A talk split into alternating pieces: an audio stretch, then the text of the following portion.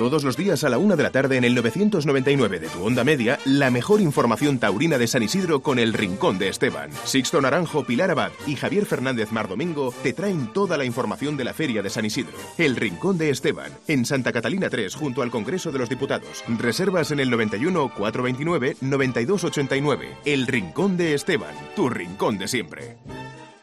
Mediodía. Cope Madrid. Estar informado.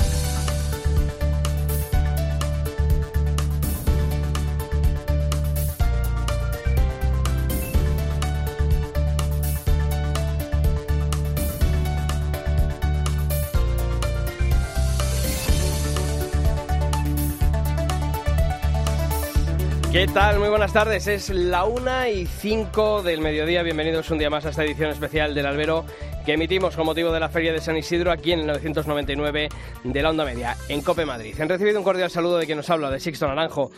Ayer, ayer se esperaba con ganas el desafío ganadero que iban a protagonizar los hierros santacolomeños de Rehuelga y de Payares. Un desafío que comenzó con la balanza de un lado de los grises de la familia Benítez Cubero Buendía, ya que los de Rehuelga, de Rafael Buendía, solo habían superado el fielato veterinario dos de ellos.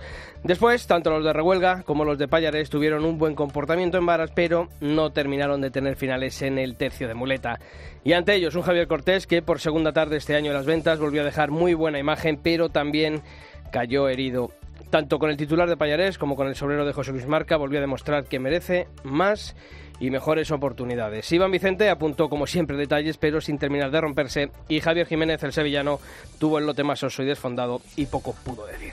Pilar Abad, ¿qué tal? Muy buenas tardes. ¿Qué tal, Sisto? Buenas tardes. Javier Fernández Mardomingo, ¿qué tal? Buenas tardes. ¿Qué tal, Sisto? Muy buenas. Bueno, pues un desafío ganadero que ni frío ni calor. No voy a decir que fue un fracaso, pero tampoco fue una tarde de estas de, de la que no vamos a acordar. Y de nuevo, ¿no? Otra vez, qué pena, lo de, lo de Javier Cortés, ¿no? Otra vez a, a Lule y encima un toro que no entraba dentro de, de, ese desafío ganadero y con cosas, ¿no? Que se vieron que se vieron ayer y que nos quedamos, yo creo a lo mejor todos con un poquito de, de ganas de más, pero, pero bueno, oye, eh, así fue, fue la tarde. habe, Y yo me quedo con, con algunos pases de, de Van Vicente, que yo creo que algunos fueron de cartel Sí, auténticamente. Hubo un cambio de mano que acabó en un natural. sí, sí. Pero Bueno, Despacito. Hubo tres o cuatro naturales de también. Iván Vicente que fueron de crujir la plaza. Lo que pasa es que, claro, eh, si por delante y por detrás no lo acompañas, Claro. pues, pues al final la plaza no cruje. Y Bueno, luego, perdona, mm, me pareció un poco extraño que la gente tomase partido por un toro que es verdad que fue bravo en el caballo, pero que después a mí me pareció que se desfondó un poquito Sí. ese cuarto. Eso fue un El poco cuarto, injusto ¿no? con el, Sí. con el Sí, yo ahí. creo que se fue. mm, Lo eh, cantaron más virtudes de las que al final tuvo el toro. Me dio a mí la sensación. Eh, bueno, por lo menos vimos el tercio de varas, que se agradece, ¿no? Que hubo, hubo tercios de varas entretenidos, muy interesantes. Y bueno, con eso hay que quedarse. Y qué curioso que el único toro que salió de Domecq al final fue el que, el que más papeles pidió Sí, sí, sí, al sí. pobre Javier Cortés. No, Tiene sí. narices la cosa. Siempre se suele decir, ¿no? Lo de Santa Coloma se esperaba que fuese aquello muy Sí. complicado y al final el complicado fue el, el de Domecq. O sea Sí, que- El que estaba de, de invitado, ¿no? Sí, Por así sí. decir. Bueno, el que llevaba de invitado va- va- sí, Se conocía los corrales ya mejor que Florito. Eso te iba a decir. Digo, porque salía el tío que, vamos, si le das una tiza, dibuja en las tablas. Ese toro de... Y oye, mm, eh, Javier Cortés yo creo que merece más y mejores oportunidades. ¿eh? Lo llevamos diciendo todo el día aquí en COPE, pero Y sobre todo la actitud, ¿no? Yo creo que la actitud toda la tarde, esa disposición, pues eso que decimos muchas veces, ¿no? Eso que falta a veces y, y, bueno, pues eh, se le vio así toda la tarde. La pena y la lástima, pues de nuevo, otra vez eh, en Madrid, otra vez eh, esa acogida. Pero bien dices, yo creo que sí, que hay que contar con este torero. Igual que se ha contado con otros toreros que han pasado por esta feria, yo creo que de Javier Cortés también es un hombre, ahora que faltan algunas ferias por hacer todavía, que tengan que tener en cuenta. Sí, el venir a Madrid como hay que venir, lo decimos siempre. Madrid es la primera plaza del mundo y hay que venir con una predisposición absoluta y Javier Cortés viene así cada tarde que, pisa el, el ruedo de las ventas, con lo cual, pues por lo menos que lo vuelva a pisar este año, que huecos habrá Hmm. en Madrid. Pero claro, que por para favor, Javier que no le dejen para los desafíos ganaderos, Claro. que le den una oportunidad pues Claro. un poquito más acorde ¿no? a lo que está demostrando en, en el ruedo. Bueno, pues como hacemos todos los días, vamos a asomarnos a, a ese kiosco de prensa para conocer qué se han dicho en las principales crónicas sobre ese trigésimo primer festejo, ya, ya, ya se me va la cuenta, se me va la cabeza. Creo que sí, trigésimo primer festejo de la Feria de San Isidro, ese desafío ganadero. Empezamos por la crónica de Sisto Naranjo en cope.es, el valor sin mácula de Javier Cortés. Desafío ganadero y desafía ganadera, así es como titula Andrés Amorós en ABC. Zabala de Gaserna en el mundo, tablas en el desafío ganadero de Santa Coloma. Un Domex se la juega Cortés en el, en el desafío Santa Coloma por Patricia Navarro en La Razón. Antonio Lorca en el país entrega vistosidad y la bravura. Otro fiasco torista en el anunciado y vacío desafío ganadero es como firma Paco Aguado en la agencia EFE. Eh, Juan Diego Madueño en el español, el reto ganadero con los cachorros de siete. Si somos jóvenes no podemos criticar. El desafío ganadero por encima de la terna. Carlos Ilián en marca. Ismael de Prado en mundotoro.com, valor frente a la ingratitud. En aplausos.es, nuestro compañero Gonzalo Izquierdo, bienvenida, titula Javier Cortés vuelve a caer herido en su regreso a Madrid. La resignación fatal, la crónica de Marco Antonio Hierro en cultoro.com. Pues ya sabéis que todas estas crónicas las habéis tenido y bueno, todavía queda la del, la del domingo ah, de Victorino, así que mm, ya sabéis, el que quiera conocer qué ha dicho la prensa de cada festejo del día, en nuestra web, en cope.es barra toros. Mediodía. Cope Madrid. Estar informado. Que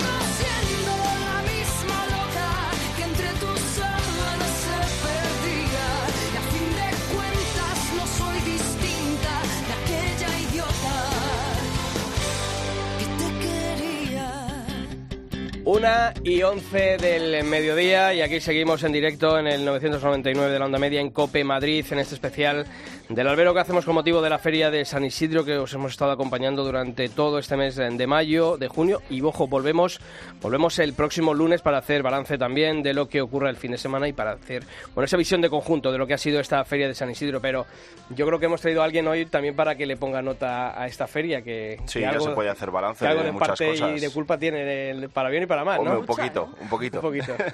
Yo creo que sí. Estamos hablando de Nacho Lloret, que es gerente de Plaza 1 y está aquí con nosotros hoy en la cadena COPE. Ignacio, ¿qué tal? Buenos tal? días. Muy buenas tardes. tardes. Bueno, ya la hora que es. Buenas tardes. Bueno, Nacho, eh, quedan tres festejos, la corrida de Adolfo de hoy, la de Rejones en- del día de mañana y la de Victorino el domingo. Pero bueno, yo creo que ya una especie de visión de conjunto podemos tener de, de esta feria de San Isidro. Desde Plaza 1, eh, ¿cómo habéis vivido y bueno, cómo creéis que se ha desarrollado la feria? Yo creo que la feria ha tenido cosas muy positivas. Es un mes, en más de un mes de toros. Evidentemente no se puede pretender que, que en un mes de toros se mantenga pues una regularidad de triunfos y de tardes brillantes, ¿no? Tiene que haber de todo y de todo ha habido, pero dentro de todo yo creo que, que la feria ha tenido muchísimas notas de interés, han habido una gran cantidad de toros que han embestido. Además, yo creo que la nota positiva de la feria en el sentido es que los toros en tipo que han tenido chulas de embestir han embestido. Que las corridas seguramente que más expectación habían despertado, luego el público se ha divertido y las figuras en prácticamente su totalidad pues han tenido un paso digno, incluso brillante, la mayoría de ellas por, por, Madrid, lo cual no era nota habitual en, en ediciones anteriores. Y, y bueno, yo creo que ha habido triunfos, triunfos importantes, muchos toreros que han estado bien y, y además, pues toreros jóvenes o toreros que no están, mm, digamos, en ferias, que, que han dado, como suele ser habitual en Madrid, su toque de atención para poder contar el resto del año, ¿no? Y a nivel de público, pues bueno, eh, como, como veis a diario, pues es una feria marcada por el tiempo, que evidentemente si hubiésemos contado con un tiempo como el del año pasado, pues hubiese sido mucho mejor cara a la asistencia de público, pero con todo y con eso creo que se sigue demostrando que San Isidro es el gran pulmón del toreo, que, que la media de asistencia es altísima, que, que Madrid sigue soportando ese mes entero de toros, lo cual no quiere decir, a mi juicio, que ese deba de ser el modelo de futuro sí o sí, porque creo que, que es una feria excesivamente larga y que al final todos acabamos acusando ¿no? el, el- ese, esa duración, ese sobreexceso de duración. ¿no? Pero bueno, yo creo que, que tenemos muchas cosas positivas a valorar y, y evidentemente otras a mejorar que serán fruto de, de una reflexión a partir de ahora. Eh, si tú tuvieses que mejorar alguna cosa, dime de que te gustaría mejorar que, que de lo que se ha hecho este año. Hombre, eh, yo creo que... Nos has vendido lo bueno, pero también te tengo que Sí, preguntar sí, por sí, algo. sí, sí, sí, pues te lo digo. Creo que lo que te he dicho, ¿no? La feria está sobredimensionada hoy en día. Creo que hay que procurar eh, mantener el interés eh, y repartir quizá la presencia de, de las figuras durante más días para que no haya carteles tan, tan distintos, ¿no? Con tremendamente atractivos donde hay tortas por conseguir una entrada y otros pues que se queden más cojos, ¿no? Eh, y, y esa es la línea, ¿no? Intentar también que las figuras o los toreros eh, que todo el mundo quiere ver, pues se puedan abrir a, a más ganaderías, porque eso es lo que permite que haya más carteles de, de interés. Y, bueno, y seguir intentando que la plaza sea también un, un foco de ocio durante el mes de mayo y junio, ¿no? Porque yo creo que eso eh, le da vida y contenido a, a la feria. Mm, Me parece que si fuésemos cualquier otro tipo de, de evento, cualquier otro tipo de espectáculos, no abriríamos el recinto donde se celebra ese espectáculo una hora antes, ¿no? Eso es, absurdo hoy en día. Eh, si te vas al máster de tenis, pues está abierto todo el día y allí la gente, pues, lo, desgraciadamente para ellos, ¿no? Seguramente lo que menos les importa es el tenis. Aquí lo que menos nos importa nunca van a ser los toros. Los toros es la esencia del espectáculo, ¿no? Pero sí creo que la plaza tiene un, unas instalaciones y unos alrededores a los que les podemos sacar mucho más partido. Y creo que ahí es algo que debemos de, de trabajar en el futuro. Hmm. Has, has hablado de la presencia de, de, las figuras, intentar que vengan más tarde. Sin embargo, el Juli puso eh, el foco sobre vosotros este año diciendo eh, no he venido nada más que una tarde mmm, y no ha sido por mí. O sea, os, os devolvía la pelota. Eh, ¿Tú crees que al final cómo va esto? O sea, ¿son los toreros los que lo quieren? ¿Es la empresa la que aprieta? ¿Cómo? Porque claro... Bueno, las contrataciones de las figuras son muy complejas. El Juli, eh, bueno, no es un secreto saber que estuvo eh, cuestionada su presencia en la feria, pero tampoco es eh, decir ninguna mentira el, el, que la empresa inicialmente sí le ofreció dos tardes. Además eran dos tardes perfectamente eh, acopladas a, a, su categoría. Lo que ocurre es que en ese momento pues hubo otra serie de, de temas encima de la mesa que algunos de ellos no afectaban directamente a la empresa, sino que la empresa era en este caso mero espectadora de, de, de, lo que allí estaba sucediendo y al final pues eh, prácticamente con la feria rematada se buscó una solución acorde a su categoría, ¿no? Y afortunadamente creo que al final eh, definitivamente pues la presencia del Julio San Isidro es uno de los grandes acontecimientos de la feria, sobre todo con esa gran faena al toro del cruce.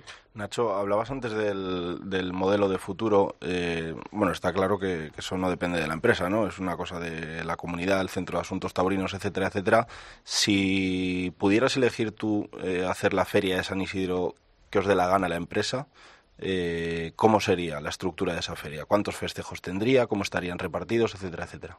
Pero fíjate, yo no creo que sea una cuestión meramente del Centro de Asuntos Taurinos. Yo creo que al Centro de Asuntos Taurinos hay que eh, ilustrarle o orientarle. Sí, claro, eso no es una labor exclusivamente de los técnicos del centro, sino que tiene que ser una labor de la empresa y también debe de ser una labor de los aficionados, que no solamente está eh, la reivindicación en protestar en la plaza de determinadas cosas, de determinadas situaciones, sino que creo que hay más que hacer, ¿no? En ese sentido.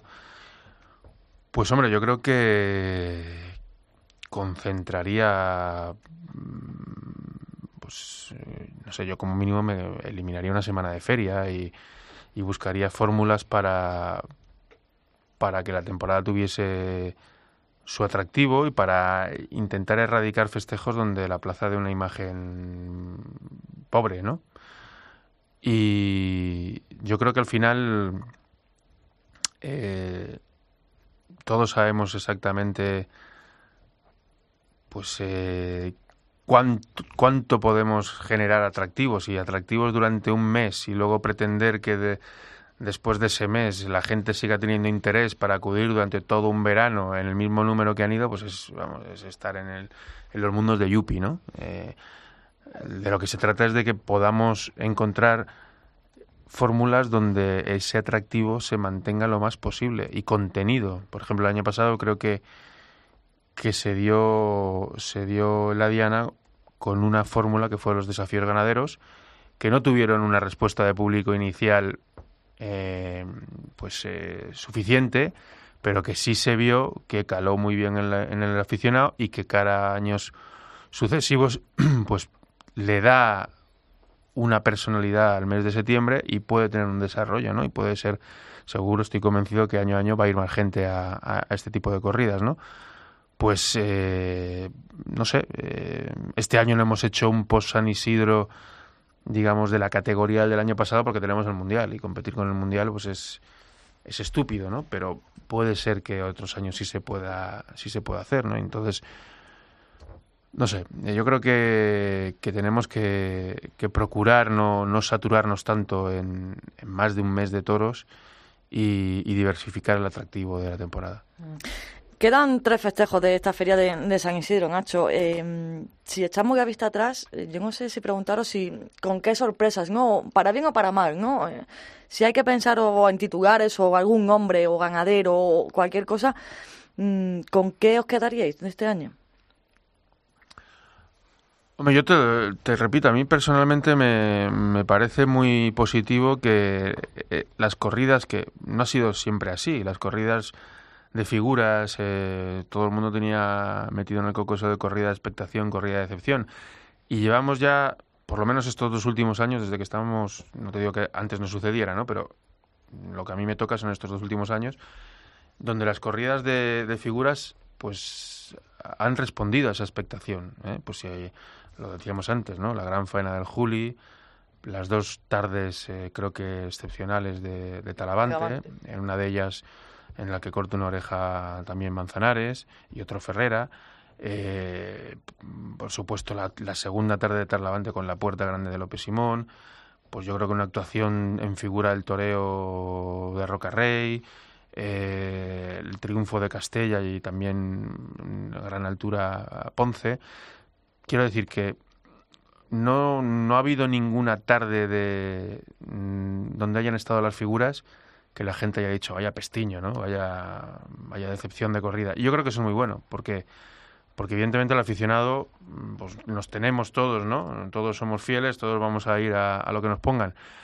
Pero el público, cuando viene a la plaza, ese público de, de aluvión que viene a la plaza, que está eh, pues eh, ansioso de ir a los toros el día concreto, si ese público se le ha decepcionado, seguramente ya no vuelve, ¿no? Y, sin embargo, si ese público, pues, pues eh, la corrida responde a lo que esperaba, pues es normal que, que vaya queriendo ir más veces. Y en ese sentido creo que por ahí creo que es uno de los buenos mensajes de la feria. Y a mí hay otro que ya como aficionado me gusta, que es eh, que el toro con hechuras es el que han vestido y el toro que no tenía hechuras pues no han vestido o por lo menos no han vestido tanto no y en algunos casos ha dado un espectáculo el toro sin hechuras pues eh, que, ha, que ha dejado mucho que desear no no hace falta que los tenemos en la cabeza pero por ejemplo ayer sin ir más lejos no ayer pues tuvimos el atrevimiento eh, bueno, y creo que lo tuvo sobre todo la autoridad de, de, aprobar una corrida en Madrid donde había toros que pesaban 470, 480.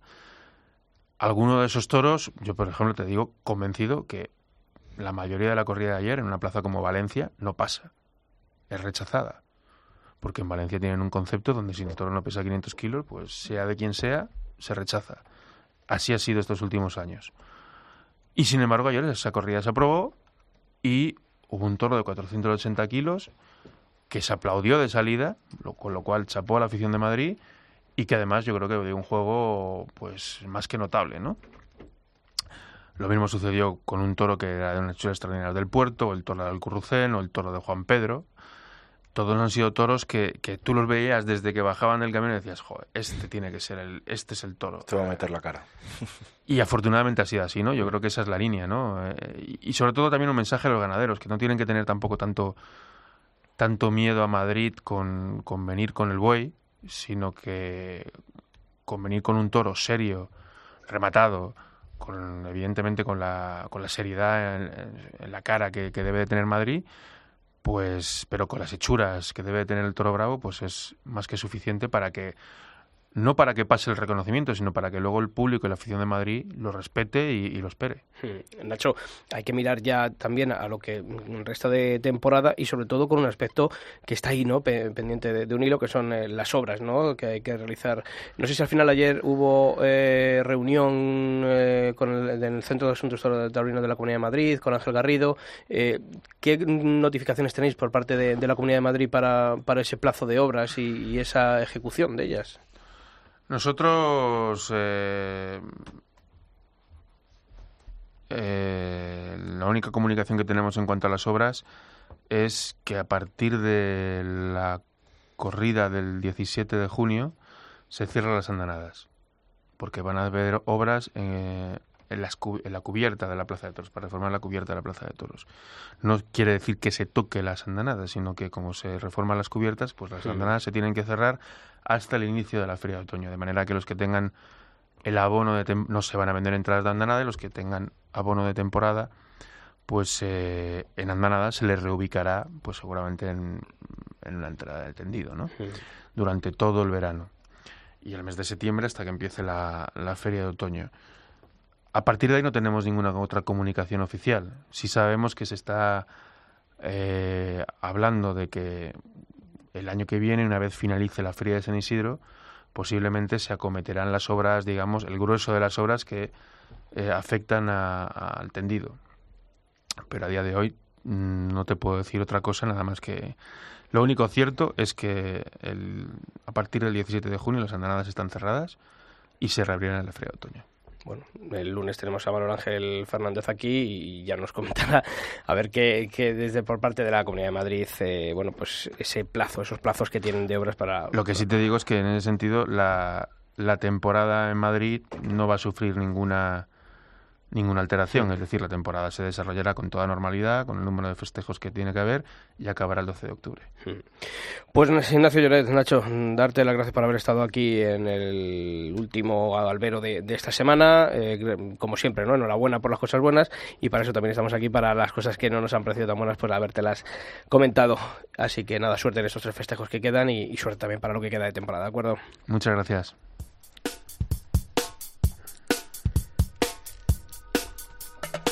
Una y 27 y como hacemos todos los días a esta hora, nos vamos hasta el Rincón de Esteban, ¿no? Que aquí os veo con carita A comer, de- que ya es fin de semana, ya se pueden cometer excesos y todo. Y tanto, por eso nos vamos hasta Santa Catalina número 3, al Rincón de Esteban. Hoy hablamos con Martín Herranz. ¿Qué tal, Martín? Muy buenas. ¿Qué tal? Muy buenos días. Encantado de hablar con vosotros. Pues Martín, hoy, que el aficionado que se quiera pasar por el Rincón de Esteban antes de ir a la Plaza de Toros de las Ventas, ¿qué puede Sí. comer allí?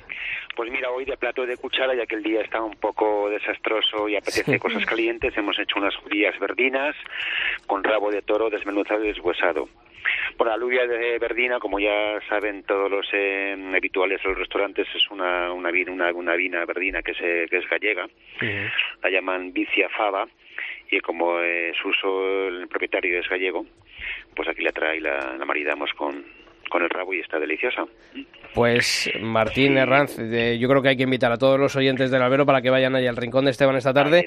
Así que les damos el número de teléfono de reservas, 91 429 25 16. Martín, muchas gracias. Muy bien, a vosotros, un placer.